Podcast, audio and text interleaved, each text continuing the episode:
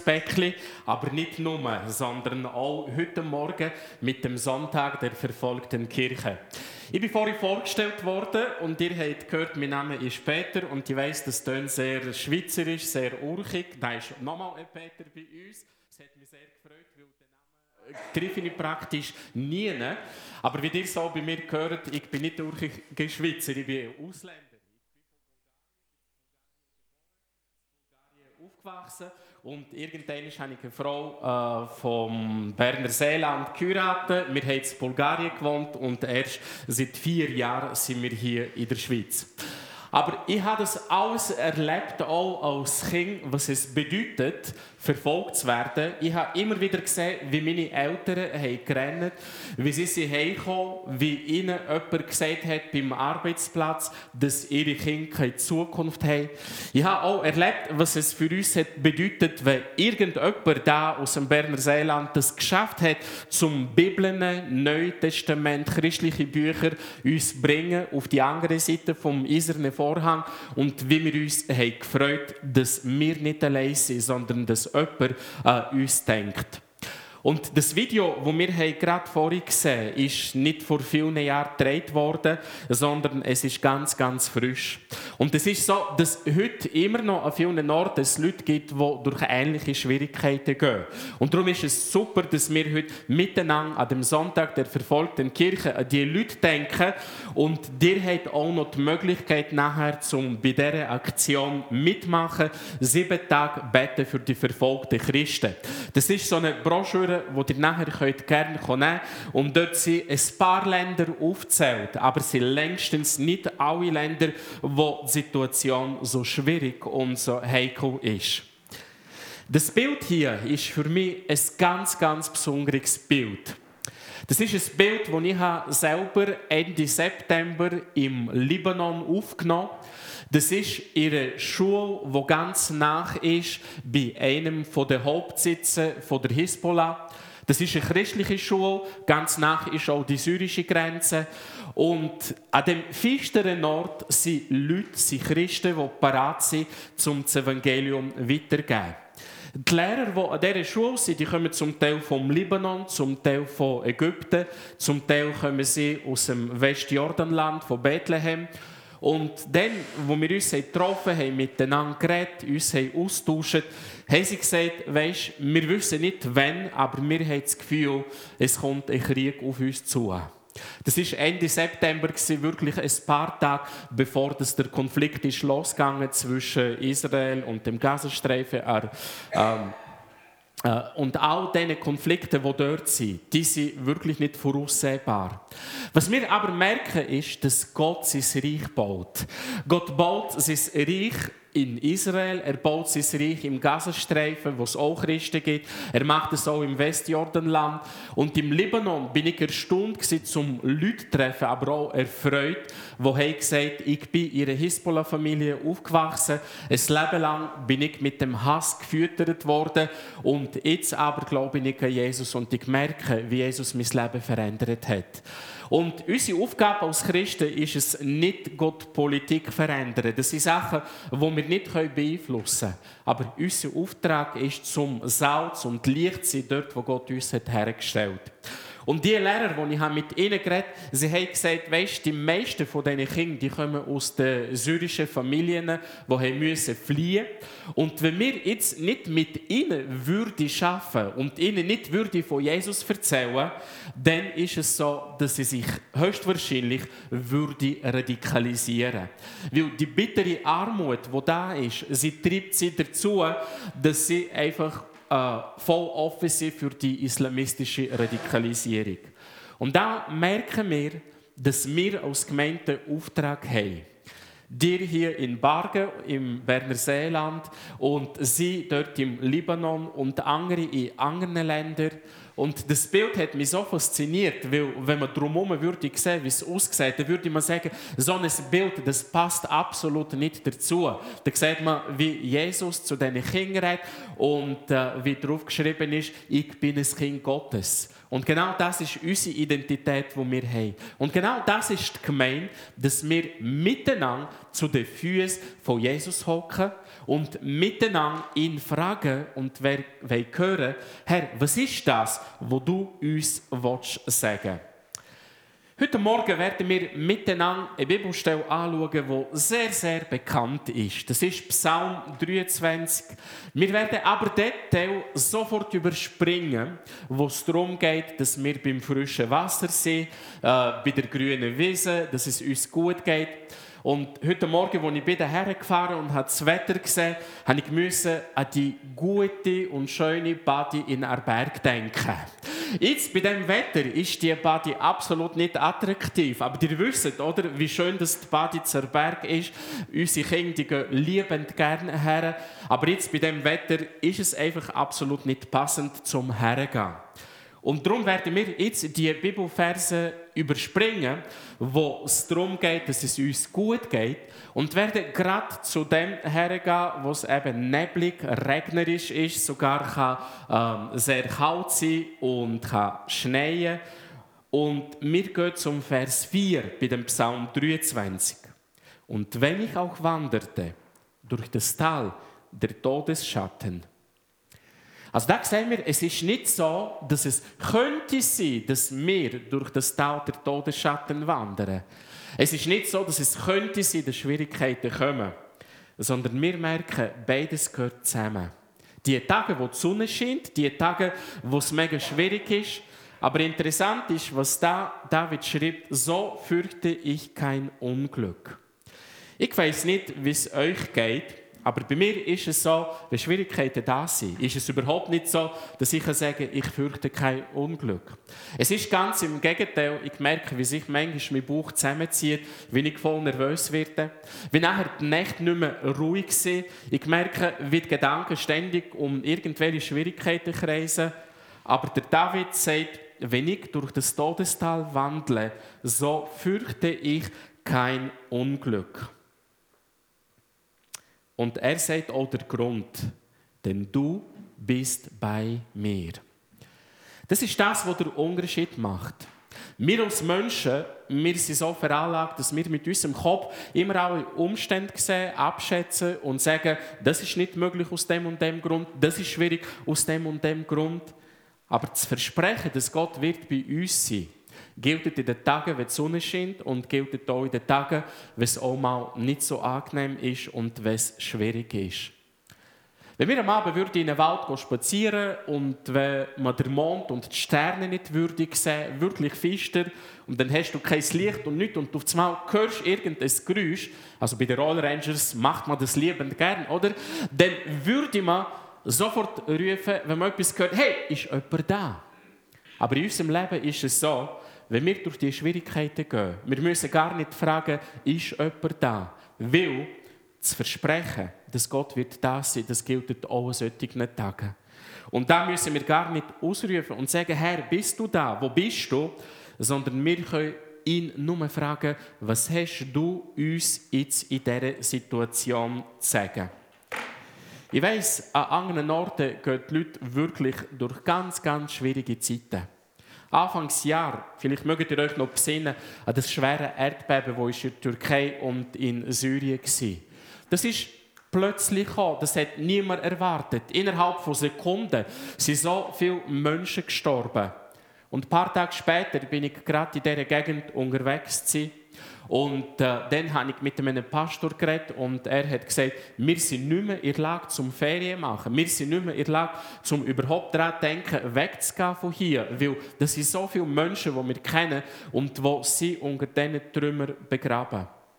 Und so an einem Tag, wo ich dort war und wir sind in eine Stadt gegangen, wo sehr, sehr viele Häuser sind zerstört wurden, es waren in meinen Augen Tränen und in meinem Herz einfach von dem, was ich gesehen und erlebt habe.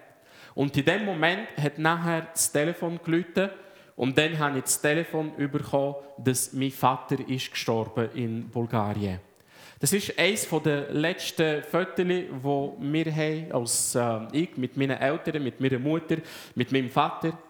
Und heute Morgen werde ich euch von ein paar Pastoren erzählen. Und mein Vater ist auch Pastor geworden. Er hat immer gesagt, nein, ich bin überhaupt nicht würdig zum Pastor werden. Ich bin überhaupt nicht fähig. Ich habe nicht die Ausbildungen. Und trotzdem ist, ist es so, dass im 89, wo nachher die politische Wende ist, in Bulgarien, er auf das Mal hat gemerkt, Mal Gott hat mich berufen, um in unserer Stadt eine Gemeinde zu gründen. Und nachher haben wir miteinander evangelisiert, in verschiedenen Orten Gemeinden gegründet.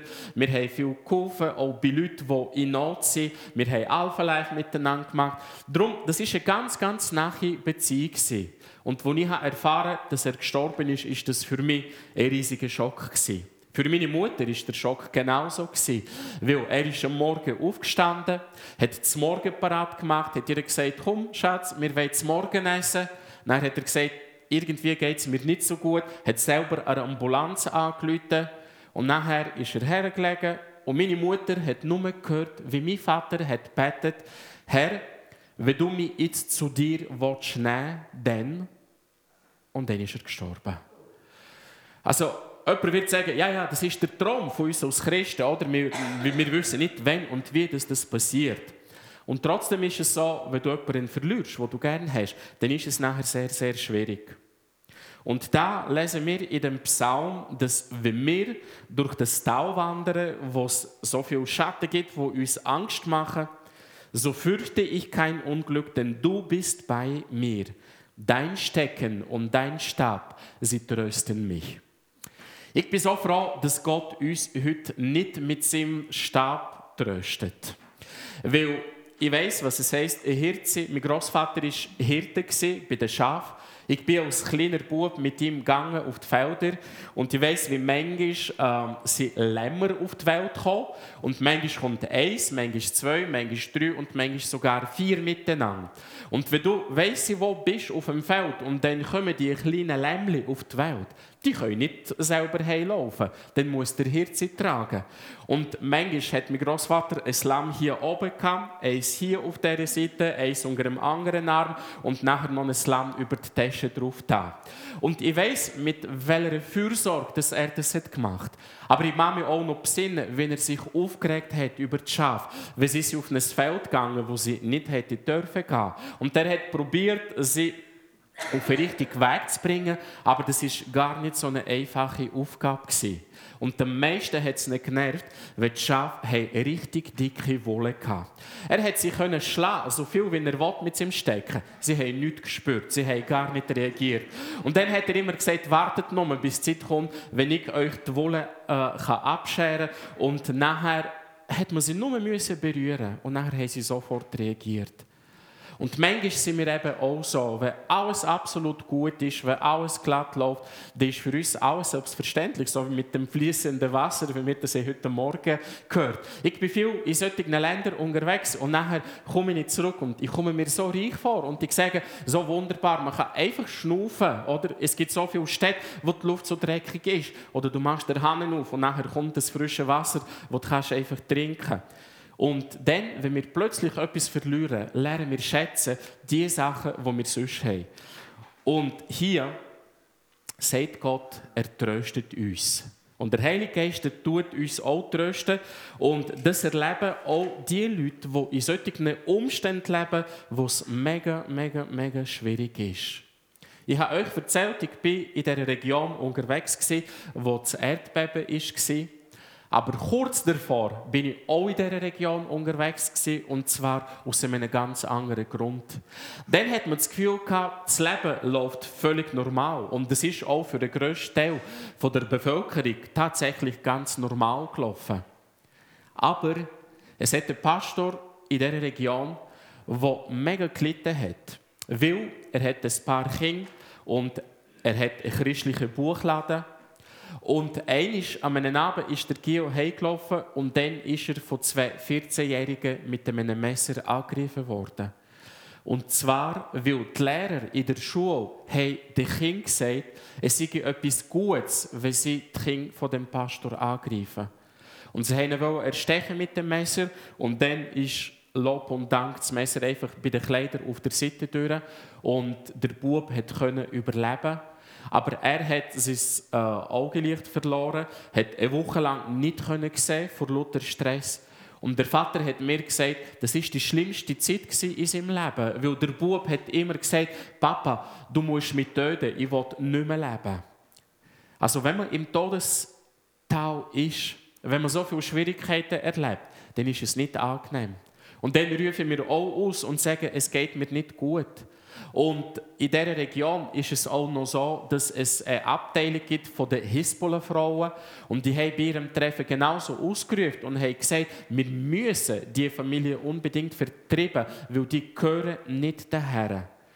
Und dann, als ich im Januar bei ihnen war, hat der Pastor mir gesagt, weißt, ich habe Migräne, ich habe Kopfweh, mir geht es nicht gut, ich habe mega starke Rückenweh. Und dann haben wir miteinander gebetet, er ist nicht geheilt worden, nichts hat bessert.